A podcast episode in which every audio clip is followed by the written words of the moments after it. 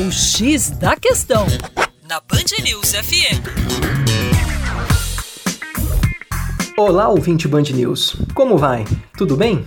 Com você novamente o Juninho Lopes, do Terra Negra. A cidade de Santa Rita do Sapucaí, situada no sul de Minas, a 420 quilômetros de BH, tem população de aproximadamente 42 mil habitantes e vem se destacando como polo tecnológico. Vamos entender um pouco sobre a situação desta cidade, abordando conceitos geográficos. Polo tecnológico é um centro produtor de tecnologia e, assim sendo, um dos principais fatores locacionais, ou seja, fatores para atração da indústria que produz tecnologia, é a mão de obra qualificada. Esta mão de obra pode ser migrante ou qualificada no próprio local, como vem sendo feito nessa cidade com três centros de especialização profissional e também faculdades.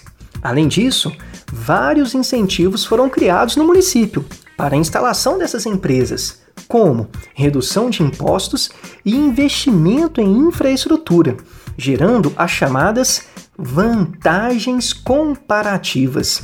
Claro, comparativas em relação a outras cidades brasileiras. Legal, né? É esta cidade de Santa Rita do Sapucaí, focada no exercício do pensar e do empreender. Para mais, acesse educaçãoforadacaixa.com.